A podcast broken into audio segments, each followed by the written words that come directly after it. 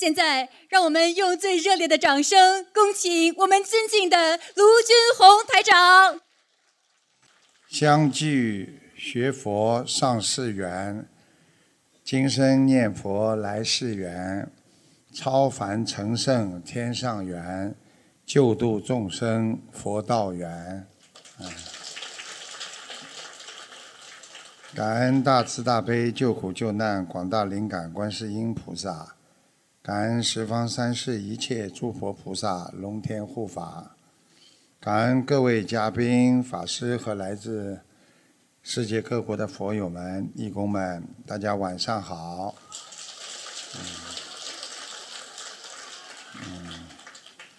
佛法呢是开启人类心灵的钥匙，学佛修心呢，就是让我们在人间呢消除啊这个灾难，解脱。啊，忧郁，减少痛苦，这个启发人类啊善良、慈悲的本性啊。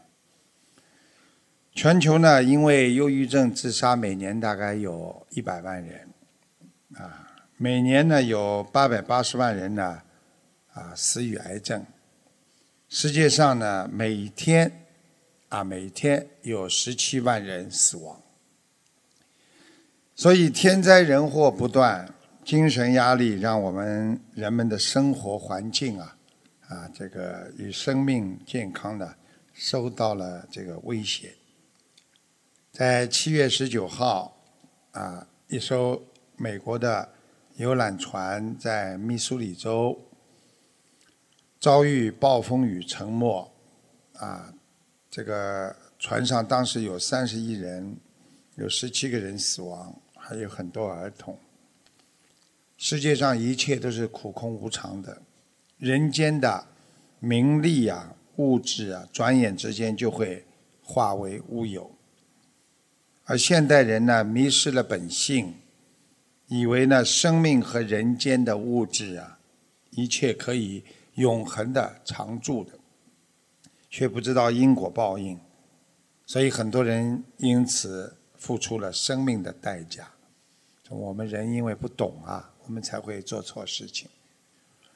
今年五月下旬，江苏有一个六十多岁的王大妈在家中做饭，她在洗那个海虾的时候啊，手指被刺破，没想到两天之后，王大妈突然开始发烧，下肢的严重的肿胀出现了大面积的血泡，经医院检查多个。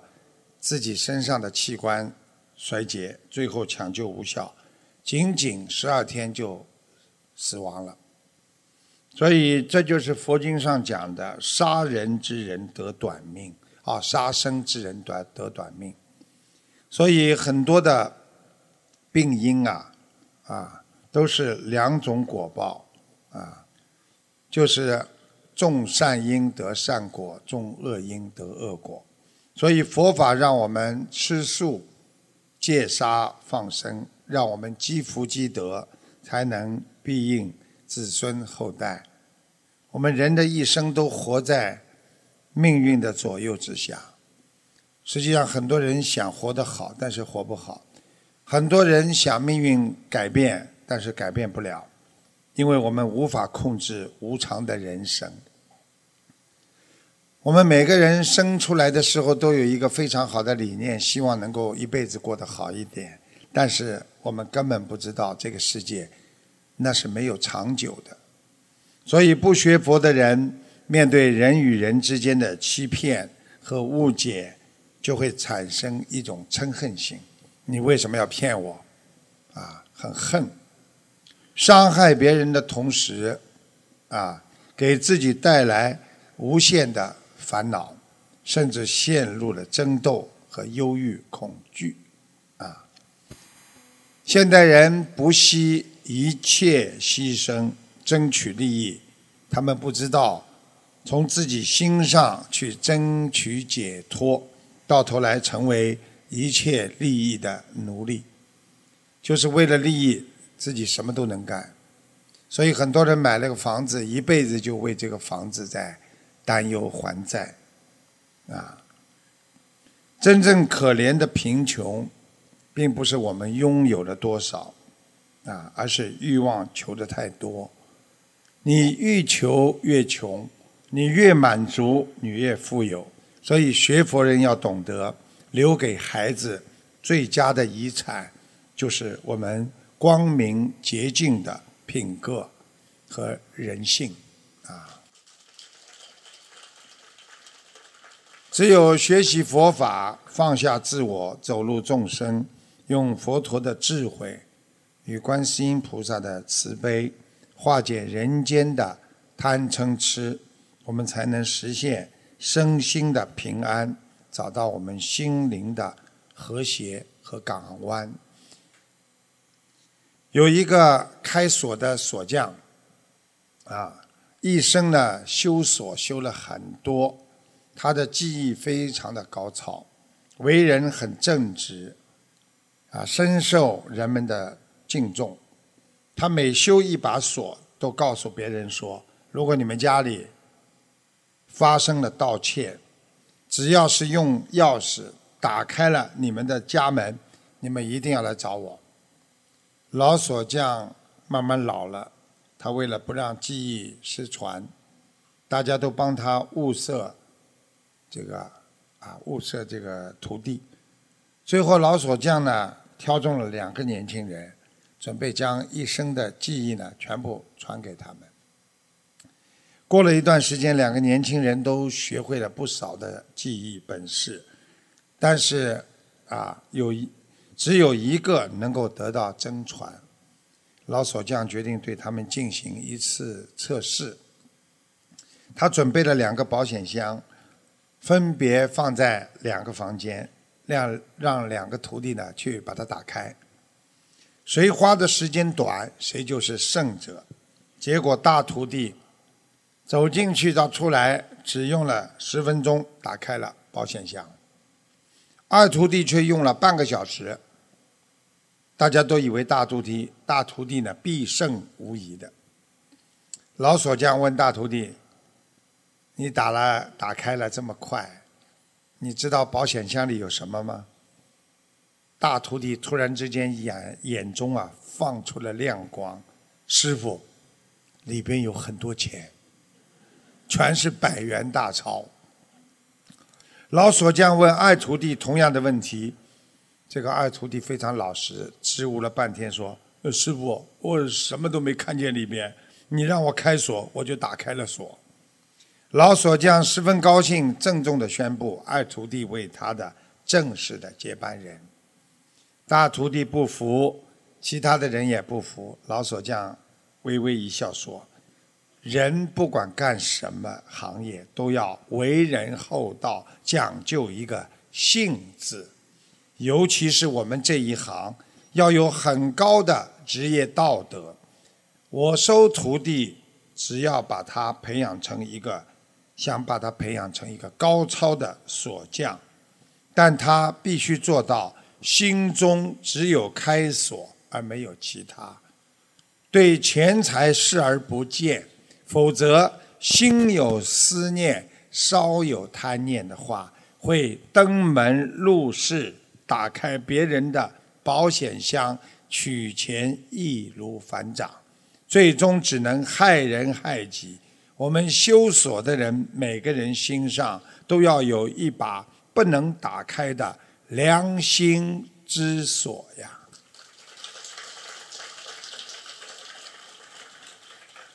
二徒弟是用他的厚道赢得了尊敬，用诚信赢得了信任和器重。地基越厚，越能载高。所以大家都知道，如果造一个一百楼的啊高楼，必须要有啊将近五十到啊七十层楼的地基。所以基石越厚，越能负重；河床越厚，越能纳生；人性越厚，越能得到别人的尊敬。想让有益之树长青不败，先要土地肥沃。想让高楼大厦高耸入云，先要厚实的底座；想要花园四季如春，先要气候温和；想要让别人赞叹你，你先要有充实和丰富的内涵和为人厚道、面对坦然的生活，问心无愧。有人一生多磨难，是因为自己修行不好吗？一辈子我们受了很多的苦，反而容易入道，就是进入佛学佛道。所以要把苦当作苦，一定要把苦当作一种真上缘。因为我们不苦，我们不会去学佛。人没有经过痛苦的经历，就不会珍惜我们的生命。也不懂得该怎么样修行，所以很多家庭经过很多次的争吵之后，才会珍惜对方。所以我们吃苦，就是佛在教育我们。有时候不见得不好，逆境越多，成就佛性就会越大。如果一个人的一生从来没有吃过什么苦，他没有痛苦的人生，他活着就会迷失方向。所以你们看好，很多人吃喝玩乐，从小条件非常好，他不会去寻找真正的佛性。这就是因果，因为因要给我们一个痛苦，但是痛苦后有很多重要的礼物会还给我们，那就是使你想开。能够觉悟，能够成佛，所以用痛苦来包装，然后打开痛苦的礼盒，里面却装有佛性，清净自在的佛性是装在痛苦的里面。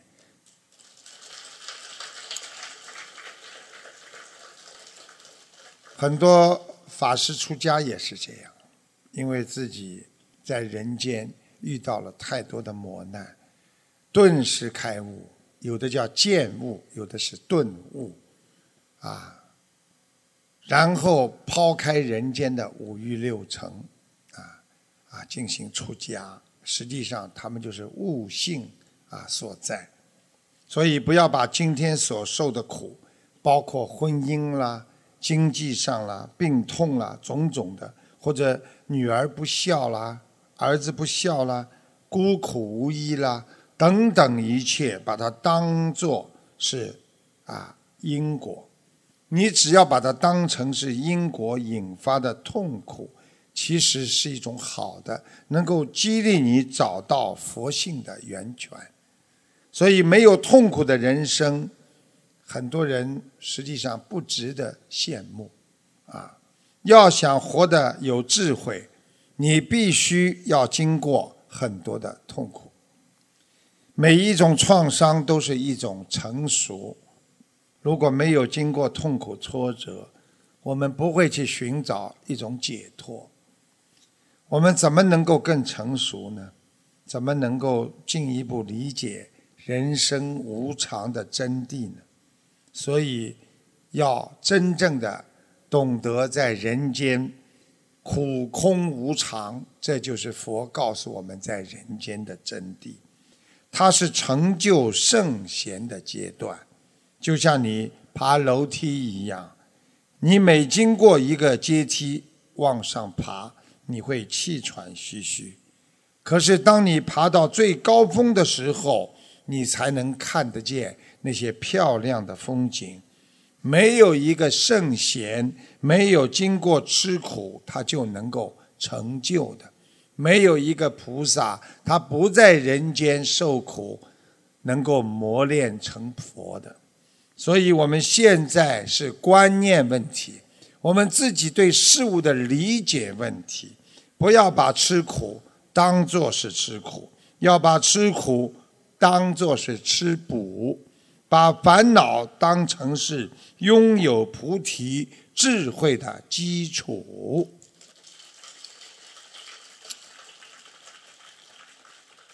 有一个学生啊他到法堂呢去请示禅师他说禅师我常常打坐时时念经早起早起早睡心无杂念自认为在您的座下没有一个人比我更用功了，为什么我无法开悟呢？”禅师拿了一个葫芦，一把粗盐交给学生，说道：“你去将葫芦装满水，再把盐倒进去，使它立刻融化，你就会开悟了。”学生拿起葫芦，尊师照办。过不多久，跑回来说：“啊，师傅，葫芦口太小，我把盐块装进去，它不化。”伸进筷子又搅不动，我还是无法开悟。禅师拿起葫芦，倒掉了一些水，摇了几下，盐块就很快的融化了。他慈祥地说：“一天到晚用功，不留一些平常心，就如同装满水的葫芦，摇不动，搅不得。”如何化言，又如何开悟？这个学生就说了：“难道不用功就可以开悟吗？”师傅，禅师说：“修行如弹琴，弦太紧会崩断，弦太松弹不出声音。所以学佛人中道平常心。”是悟道之本啊！我们做人也是这样，一张一弛，文武之道，阴阳调和，中庸经典，给自己留一点空间，给自己心中留一点寂静，这就是佛法上经常讲的。要给自己一些闭关，也就是说，多多的关注自己的心灵的健康，这就是悟道之人。一边学一边悟，一边悟道一边学，这样你才能开悟，才能学成啊。所以在中华传统文化当中讲，给人留有余地，自己守良心，你就会学会守住良心，约束自己，与人相处多留给别人一点空间，就是给自己留有回旋的余地。很多人讲话讲得太死了。还有很多人做事情做得太绝了，所以才没有给自己留有空间呢。所以学佛人要懂得良心和余地，永远是不嫌多的。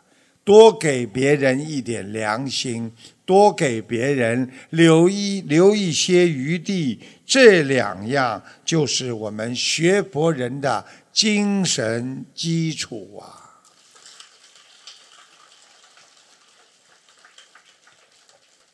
从早上起就大雨啊滂沱，寺庙外面的路边有几个卖小吃的小贩，一直呢没有生意。快到中午的时候，买烧烤的大概是饿了，他就吃了一块自己烤的饼。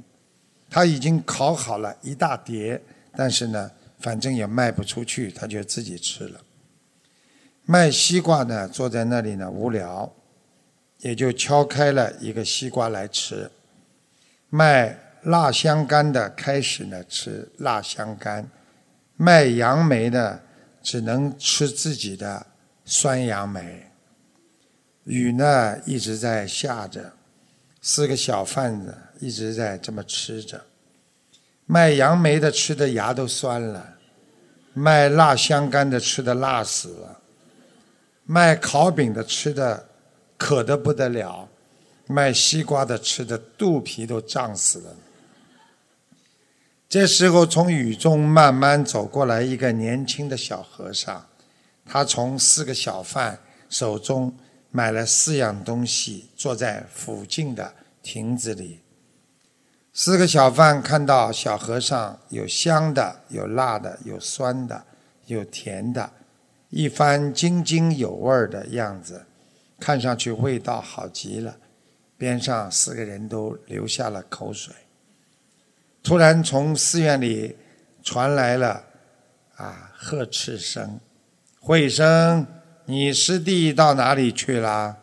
有一个长者的声音：“啊，回禀师傅，刚才慧生师弟见门外几个小贩，说是教化他们去了。”小和尚有意留很多的食物在亭子，自己起身离开。四个小贩已经吃着相互手里的东西，那样甜美的味道让他们感到很开心。这个时候，小和尚却在藏经阁开始打坐了。这个故事就是告诉大家，生活的智慧就是在于人与人之间的相互交流和帮助。如果每个人都生活在自己的世界里，都这个世界将失去很多的爱。人们会活在自私的意识当中，只会让自己在自闭、忧郁和恐惧当中度过余生。所以，很多人在人间以为自己为什么不能成功？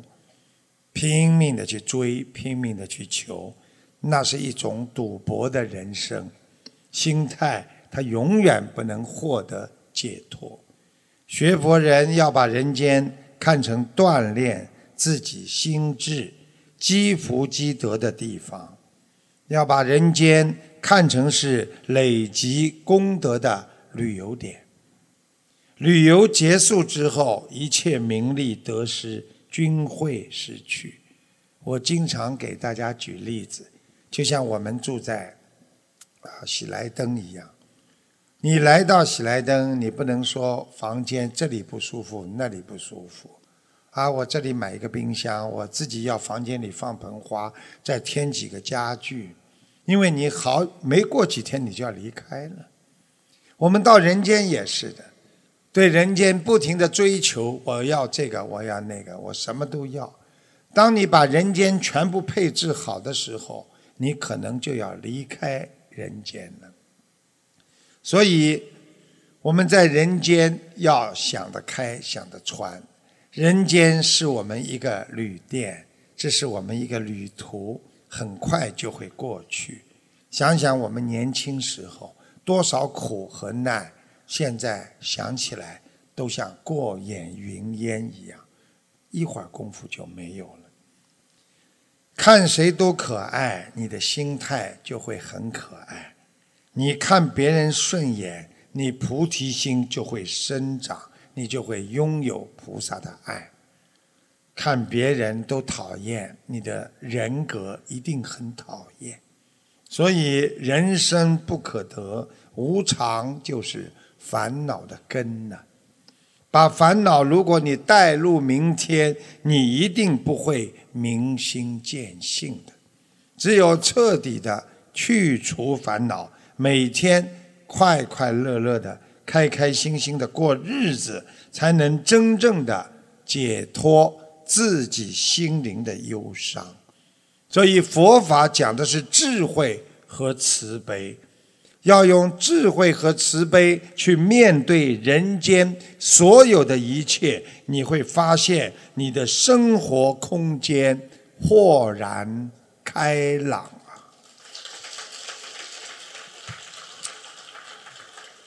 这个啊，反正呢，会场小，还有分会场，都挤得满满的。那么，我觉得呢，这你们这些。激情呢，要把分会场的激情也要带过来给师傅。谢谢你们，你们已经超过了分会场的激情了。台长呢，有一次呢，这个在节目当中帮一位属猴的男的看图腾，台长指出这个人呢胆子小，有本事，但是压力大，钱少，在老婆面前很节约，啊，台长还看出他身上有个灵性在头部，导致他经常在家里发呆，啊，他他这个听众说，我确实不出门，他说他是宅男，啊。下面请大家听听啊这个录音，谢谢大家。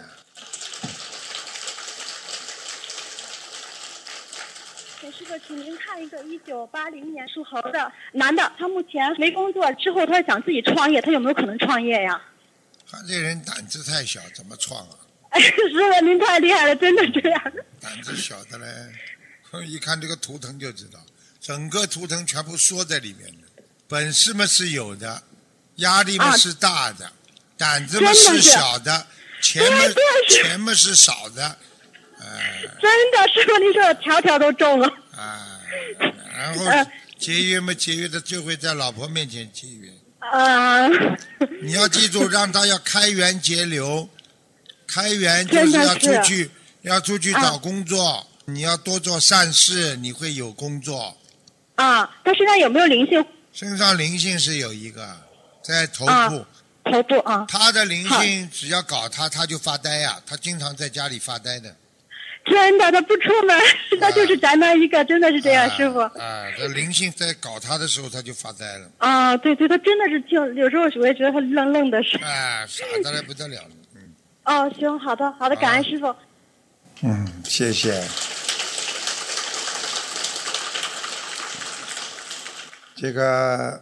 在现在社会快节奏的生活当中啊，一个人可能因为一次习以为常的发脾气，啊，你对别人只要发一次脾气，你接下来会有消极的情绪，啊，身体就会走下坡路。因为脾气越大，身体越差；脾气越温，福报越深。啊，所以呢，我们每一个学佛人呢，做的事情啊。要学会成为控制自己脾气的主人。其实我们人是能够完全能够控制自己的，但是我们不想去控制。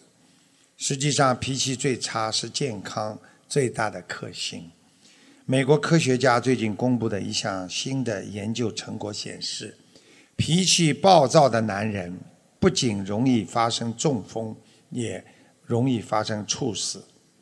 所以，如果想拥有一个健康的身体，活得要快乐幸福，那么你就必须控制好自己的脾气，不轻易的生气，不与人结怨。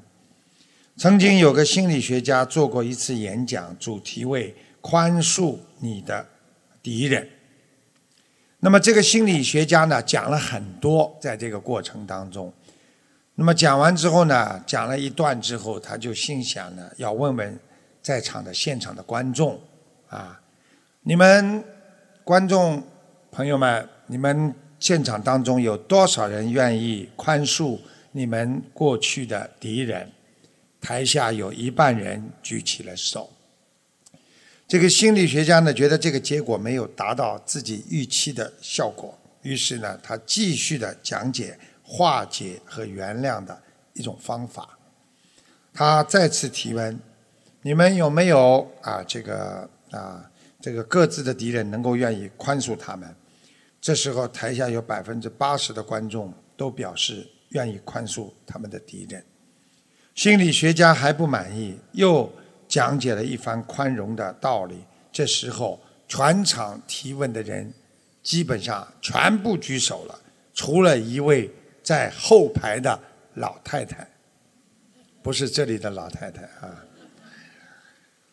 这个心理学家就说：“老妈妈，请问您为什么一直不愿意原谅自己的敌人呢？”这个老妈妈说了：“哦，因为我心里本来就没有敌人。”啊，心理学家一愣，这个。答案是在他预料之外的，这个太不寻常了。老人家，您今年高寿了？问他几岁了？呃，我今年九十三岁了。哇，这个老太太淡淡的说：“世间万事当中，记住了，伤害健康的最大的一个敌人，莫过于你的脾气大。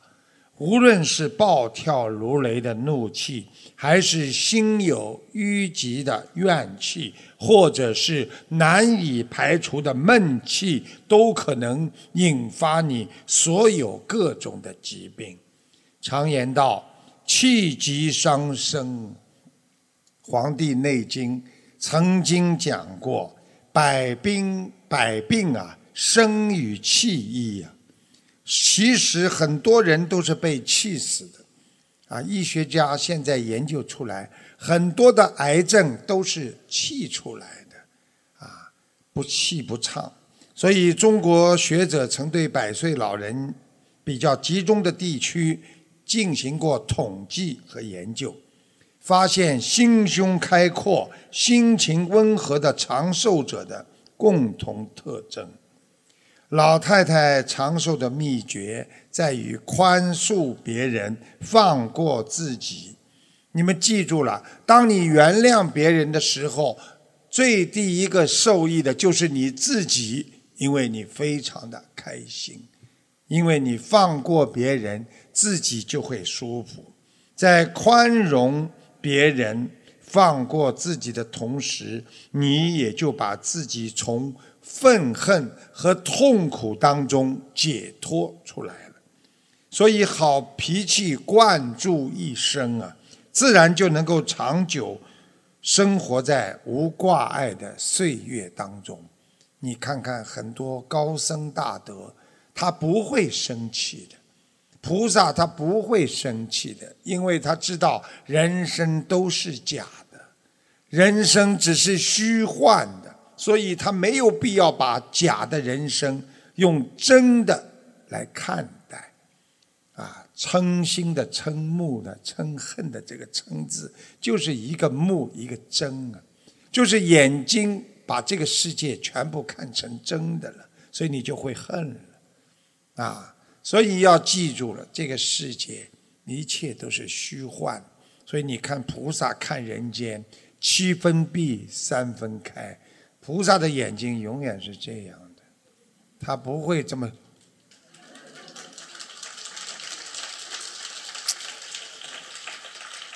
所以一个人气不爽，心就不顺，斤斤计较，有点小事就会气得自己乱跳。睡不着觉，一个人长期的这么自然的生活下去，他一定活不长的，也不会活得快乐。所以学博人不与世争，不与人吵，心不流怒，事不勉强，保持一个很好的脾气，不和过去自己的过去过不去。你们记住师傅这句话。想到过去就会恨，和自己过不去。我为什么？所以那个歌曲就会出来了。为什么？啊！所以健康长寿，永远不要和自己的过去过不去。所以，美国第三十四届总统艾森豪威尔。他在年轻的时候，他的脾气非常的大，一点耐心都没有，一点小事就发怒，啊，他们一家人有时候会凑在一起打牌消遣，大家四个人打牌。一天晚饭之后，这个艾森豪威尔和他的家人呢一起在打牌。这天呢，他艾森豪威尔的这个他的运气特别不好，摸到的牌都很差，他渐渐的开始有些烦躁了。过了一会儿。打牌打得走投无路，他忍无可忍，发起了脾气，啪，把牌扔下来，离开桌子就走了。站在一旁的母亲看不下去了，走上去对艾艾森豪威尔说：“孩子啊，既然要打牌，你就不管牌好牌坏，总要打下去的嘛。啊，风水轮流转，没有人是常胜将军的。啊。”母亲接着又说：“人生也是同样的道理，只不过发牌的是上帝。不管你手里的牌是好是坏，你都必须要面对它。你改变不了牌的大小好坏，但是你是能够控制好自己的脾气的。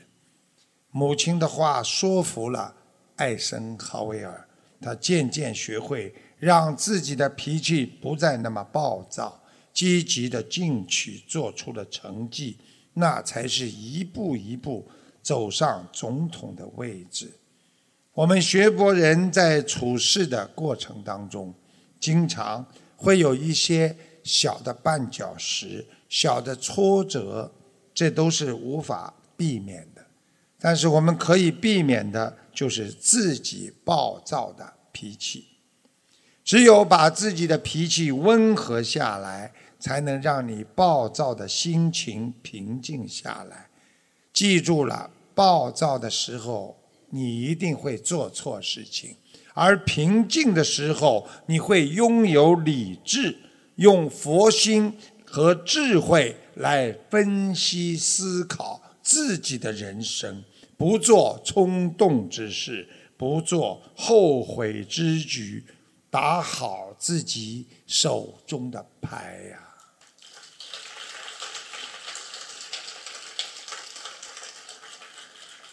达芬奇画画是从一只鸡蛋开始的，日复一日，年复一年，变换着不同的角度、不同的光线，一定不会低于一万个小时，从而打下了扎实的基本功。你们这里有知道达芬奇是谁吗？他就是，那当然是画家了。从鸡蛋画起，他就是画《蒙娜丽莎》和《最后晚餐》的一个画家，就从个鸡蛋开始画起的。所以师傅从这个就是告诉你们，再平凡的人，只要你肯下苦功，一定可以创造奇迹。所以我们学佛人每天也是这样。每一天念一遍经，念一点点经，做一点点善事，每天不造恶业，累积成功，常善成德，这就叫功德呀。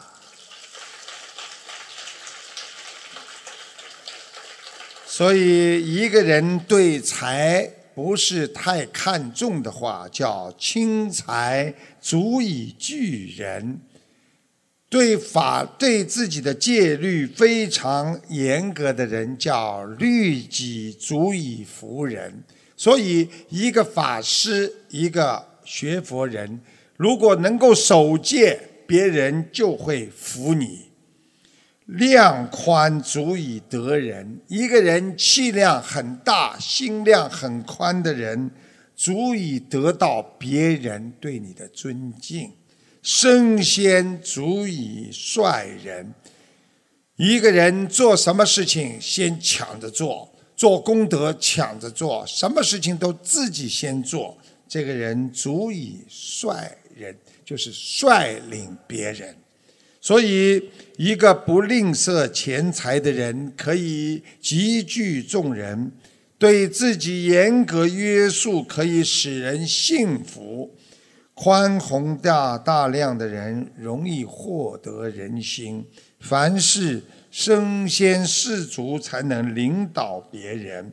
学佛人这一辈子一世修成，成圣成佛，说到底就是守戒、忍辱、精进。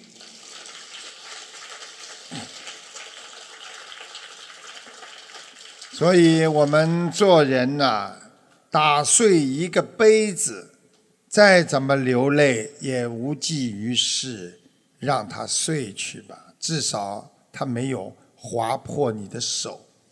丢失一件物品，你让它离去吧。至少它没有让你失去全部的财产。失去了一份爱情，让它慢慢的消失吧。至少它没有让你失去整个天空。学会放下，懂得舍，你才会拥有得呀。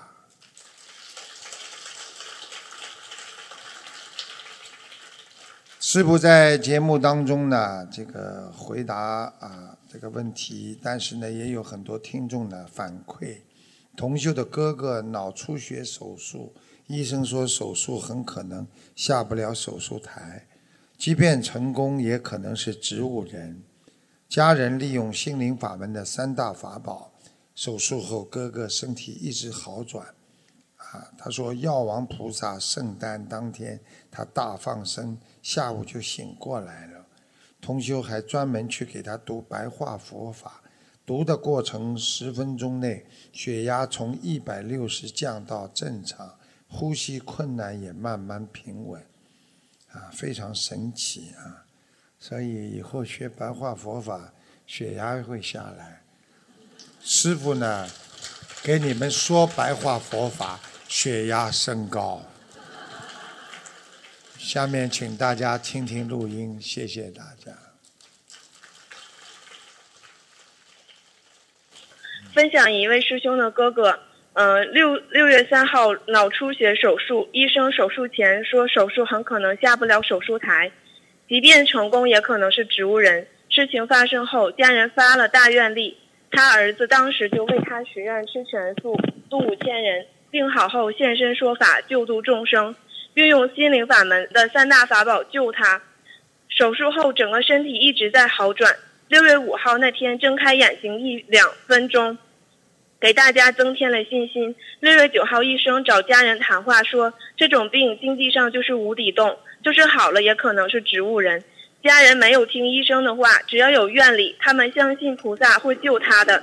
在六月十一号。药王菩萨圣诞那天组织了大放生，放生现场殊胜法喜。当天下午，病人就醒过来了，就是意识还没有完全恢复。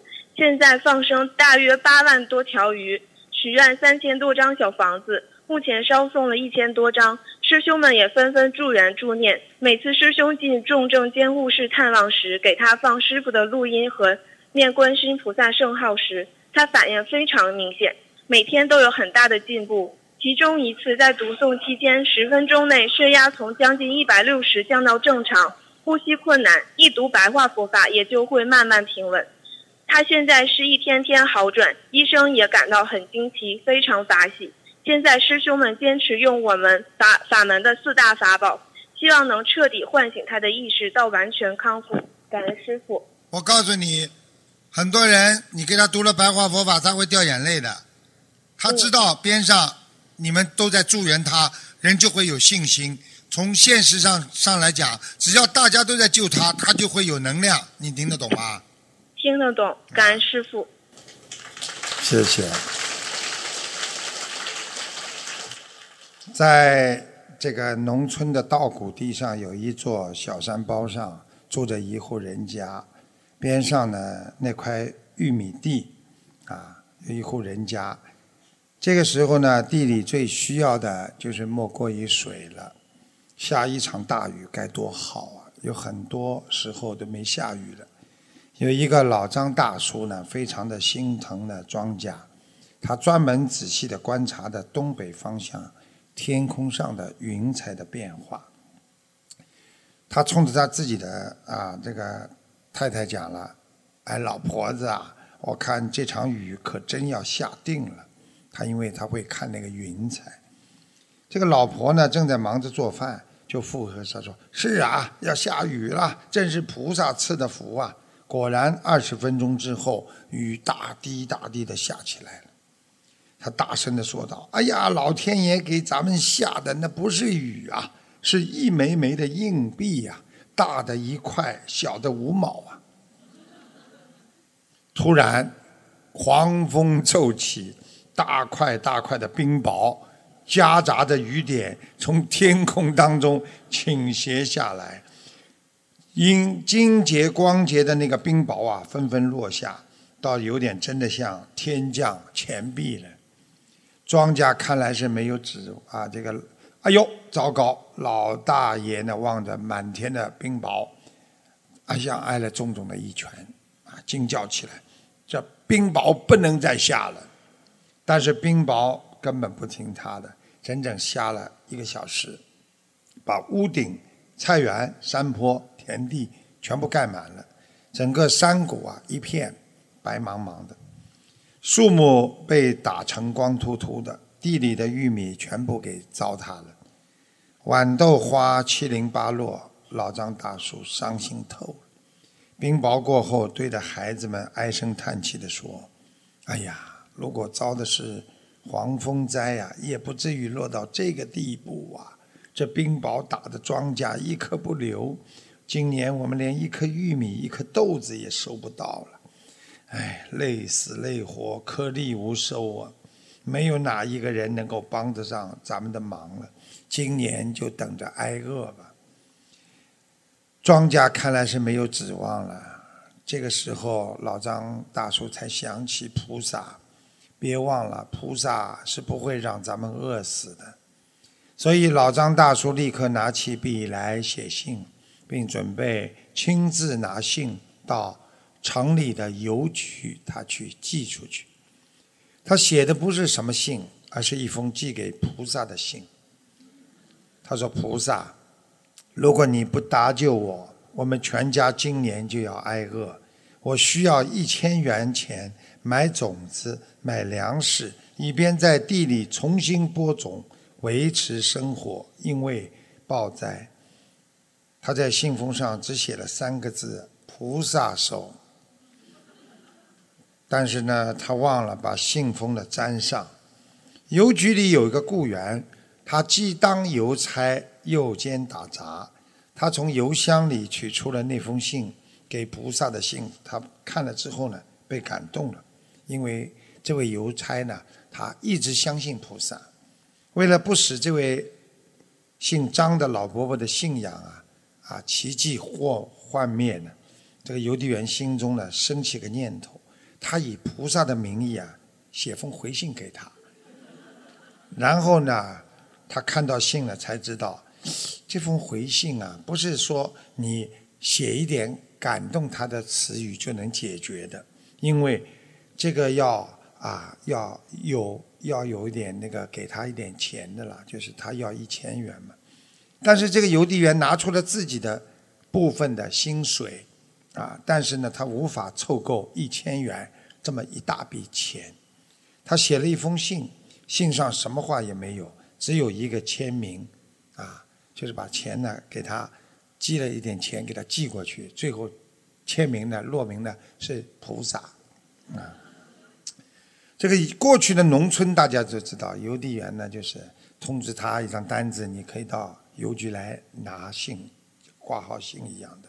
这邮递员呢把信呢交给他，没挂号了，站在邮局门口看这个老人家拿着，他心里甜滋滋的，因为他现在做了菩萨了嘛。老张大叔对菩萨给他的寄钱呢深信不疑的，所以呢，当他看到这封信的之后，一看菩萨写的，还有装有一叠钞票的时候。脸上啊，一点惊异的表现都没有。他觉得哦，菩萨给我寄钱来了，啊，他把钱数了一数，生气了。难道连菩萨都会出差错？难道连菩萨都会克扣我所需要的金钱吗？这是绝对不可能的事情嘛！他猛然转身，要来张纸和笔墨，在邮局又要给菩萨写信了。上面写菩萨，我要的钱没有如数的收到，我只收到七百元，请再寄三百元，我急需要使用，下下一次付款切勿邮寄，因为邮局这帮家伙都是盗贼，没有一个好东西。这个故事就是告诉我们在生活当中。我们误解别人和被别人误解的机会太多了，有时候想做点好事，招致别人的猜忌。有些人宁肯相信自己的判断，也不愿意相信别人。佛法讲，欲利己便是害己，肯下人终能上人，就是说要多多的相信菩萨，善有善报。只要你有诚心待人，一定能够感动菩萨。菩萨就是众生啊！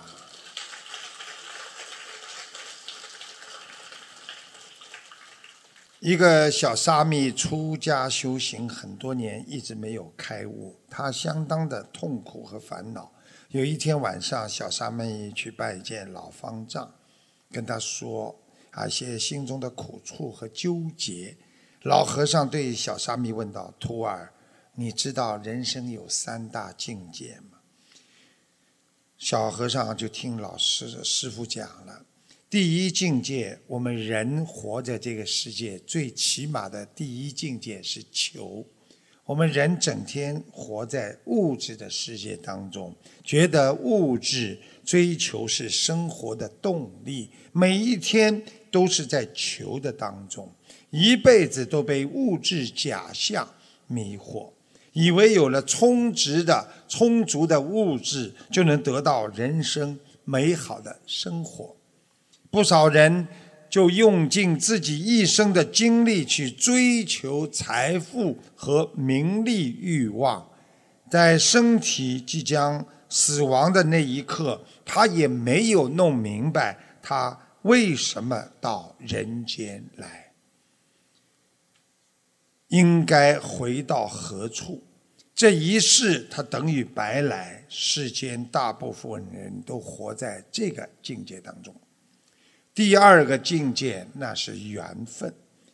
有一些人在物质比较丰丰丰盛的时候，他发现，这个再有钱、再有名有利，虽然可以给我带来一些快乐、一些美好的物质，但是并不是让我能够得到。美好的生活，你看很多有钱的人，他没有很好的爱情；很多有钱的人，他没有很好的啊这个工作环境。尤其在物欲横流的时候，人们内心常常会充满很多的啊多愁善感、苦闷、迷茫、忧郁、伤痛。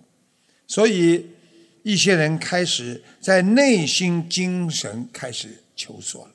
觉得我求到了一些欲望，名啊、利啊、钱有一点了，我为什么还不幸福呢？他开始从精神上想得到一些宁静，逐步脱离部分的物质对他的控制，所以他会有意的选择放下一切一些外在物质的东西，开始想一想自己人应该回到身体本质的层面。明白自己身体修行的根基，所以慢慢的想到，人不单是我要用，但是我更要懂得怎么理解，来有悟性来消化它。这个是第二境界。那么，在讲到这里呢，台长讲一则小笑话，就是现代人根本不管别人的感受，就知道自己的消遣。因为很多人就是没有这种境界，所以一直活在啊自己的世界当中。有一个妻子发给自己丈夫的微信，上面写着：“来生我不再做你的红颜，也不做你的知己，不做你的爱人，不做你的任何人，我宁愿今生做你的手机。”那样的话。你会每天把我捧在你的手里，把我贴在你的脸上，把我放在你的唇边，让我知道你的一切，了解你的所有。如果有一天你匆忙间把我忘在哪里了，你会急着四处去寻找，到时不是我粘着你，而是你离不开我。你若敢欺负我，我便死鸡给你看。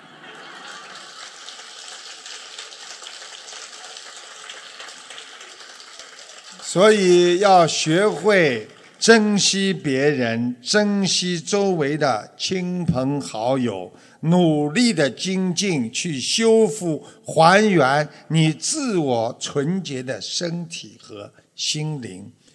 有些人已经懂得了回归生命，进入了生命的本源。世间少数人活在这个第二的境界当中。那么你们一定要想知道第三境界是什么？第三境界就是舍。一些人内心精神修行当中已经上升到灵性的境界，终于悟到了一切遇到的人、一切事物、一切经历的情，都是为了帮自己完成这一世的修行圆满。其实，每个与自己有缘的人，都是自己生命当中的。贵人，无论好坏、对与错，看清了自己经历的一切痛苦，都是来自于头脑的判断和分别心。人再也不为一切所困扰，所以慢慢的没有了执着痛苦，懂得了调控自己内心的情绪、意识和身体，逐渐的完整合一。体会到所谓的真正的幸福和快乐，心灵开始成长，慢慢的成熟，知道创造奉献比索取拥有更加美好幸福。他们明白了感恩和回报是人生最美好的幸运和幸福，明白创造奉献。惠植众生，造福人类，人才是最美好的幸福之道。这是人生的最高境界。世间极少数人才能达到人生的这种境界，所以我们要懂得舍，才会得。每一个人舍去人间的烦恼，会得到菩萨的般若。智慧。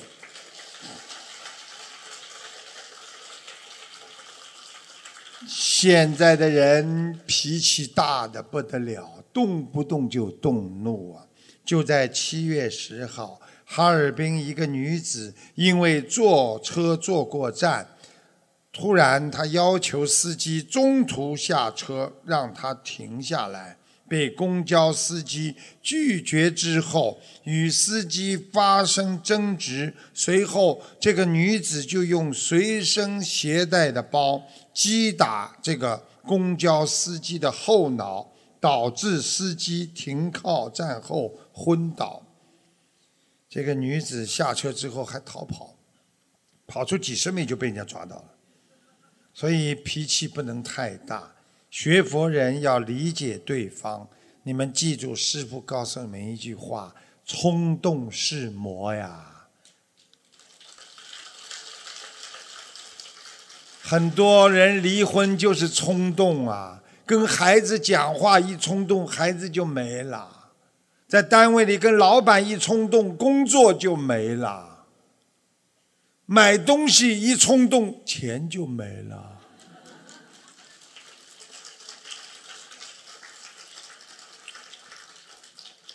你们知道还有一样什么会没有吗？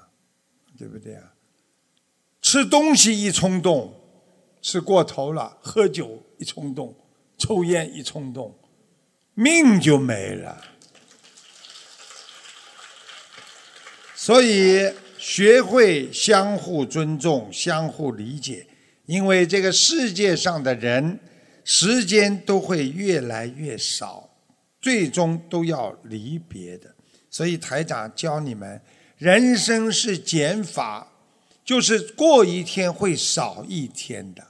从生出来那一天开始，我们就进入了倒计时。所以有什么可以可可难过和伤心的？就是你最恨的人，你跟他也是见一次少一次啊。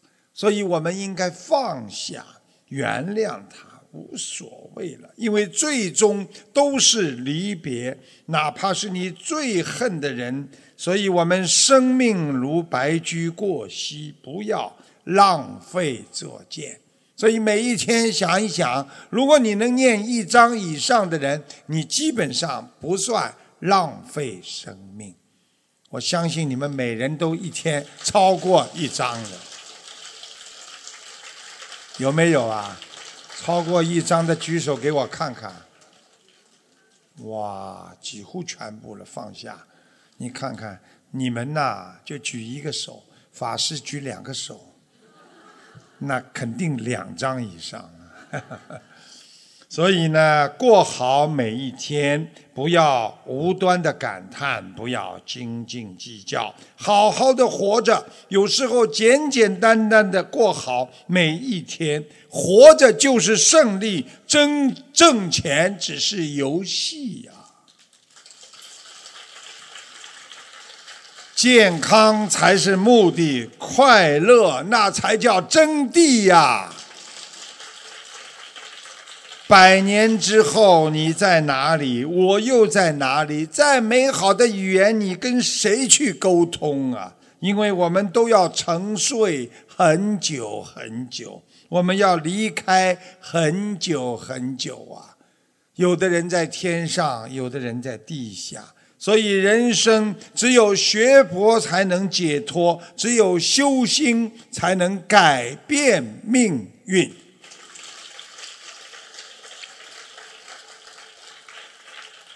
所以，安宁平和是处理事情的第一方法。一个人要学会安宁平和。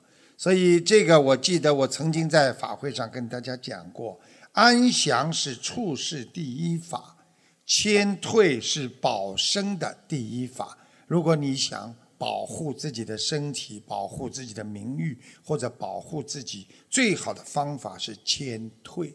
谦虚的退让，涵容就是涵养和宽容，是做人的第一法；看破那是养心的第一法。所以呀，一个人活在世界上要行善。不用求福报，因为你只要行善，它本身善良就是福报。所以，懂得善良的人本身他就会拥有福报。大家知道什么叫福报啊？就是幸福的回报，福气的回报。所以，人家说你这个人有福报，实际上就是幸福的回报。所以，拥有慈悲心，你就会拥有幸福的回报。你作恶啊，不管别人作恶，你也不要去惩罚他，因为恶人的心永远是冰冷的，没有尝过温暖的滋味儿，本身就是悲哀。没有帮助过别人的人，没有施舍过别人的人，你活着就是一种悲哀呀。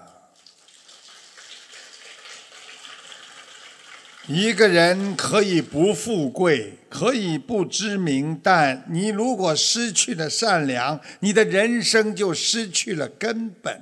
所以，播种一份善良，让人们生活在感受的美好的幸福当中。多多的念经、许愿、放生，好好的学佛修心，你一定活在人间的净土之中啊！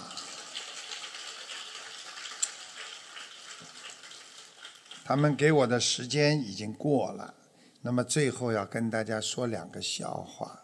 嗯，说不说是我的事，笑不笑是你们的事。今天晚上笑话的特点就是一个比一个精彩。先来一个不精彩的。大学毕业的时候。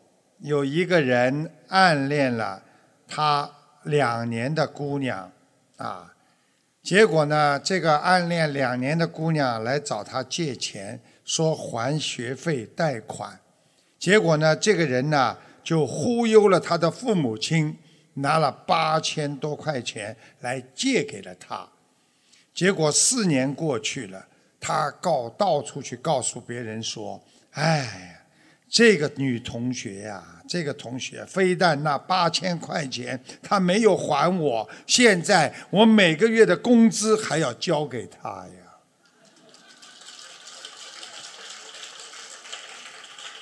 不大好玩是吧？那不讲了。这个接下来一个一定会笑死你们的。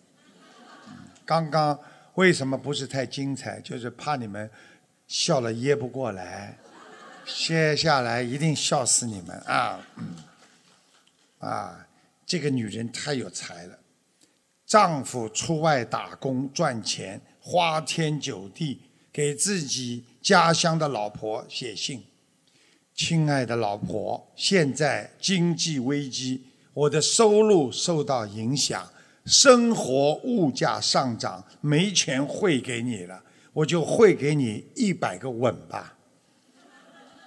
不久，妻子回信：“亲爱的老公，吻已经收到，开支情况如下：给孩子的校长二十个吻，孩子上学不用交学费了。”给一个电工十个吻，家里不再断电了。给水管员十个吻，不交钱，我可以用水了。我给村长村长十个吻，村里没有人敢烦俺了。我给了隔壁牛大哥五十个吻，我和孩子吃不用掏钱，他还替你种地。就说到这里吧，不吻你了，能省一个是一个。如今啊，用吻的地方太多了，这叫报应，如影随形。这个怎么样啊？这还可以啊，还可以，明天再给你们讲。好，谢谢大家，今天就跟大家讲到这里，好吧？那个我知道很多佛友非常的开心，就是晚上说，哎呀，天天晚上啊，下午能够跟师父见面啊。实际上，师父也是非常法喜充满，跟大家在一起。的人生讲的是什么？就是个缘分了。其实你们想想，你们跟师父能够这辈子这么有缘，前世一定是更有缘分啊。你们有一个佛友在后面拿着一个手机呢，把自己家人的这个这个照片放在那里呢，其实都没问题啊，加持也也会有，但是呢就不要晃，听得懂吧？因为你你把这个家人这么晃啊，他头会晕的了。因为不但头会晕，加持的人看了头也会晕的。